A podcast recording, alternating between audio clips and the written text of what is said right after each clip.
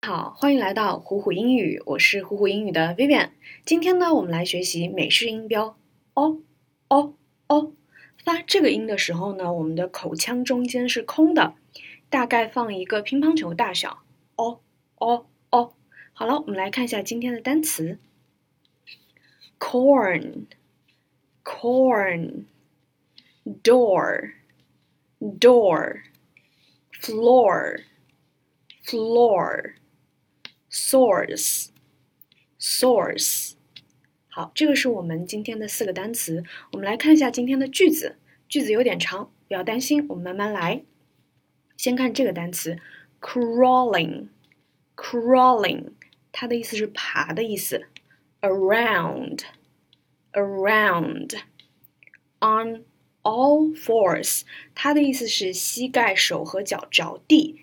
好，我们来看一下，它的意思是我们匍匐着四处爬行。匍匐其实就是表示你的呃胳膊、脚还有膝盖都着地的这个意思。我们来看一下整个句子该怎么读。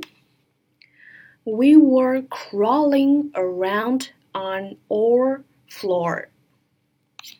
We were crawling around on all fours. We were crawling around on all fours。好，这个是我们第一个句子。我们来看第二个句子。这个句子也有点长，我们一个一个来看。首先，important，important 重要的。好，我们来看一下。The important thing is to get a foot in the door。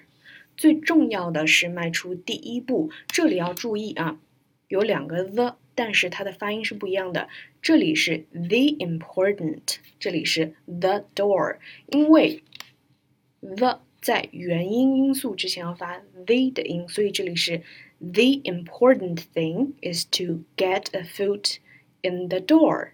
好了，这个就是我们今天所有的内容，期待你今天的朗读。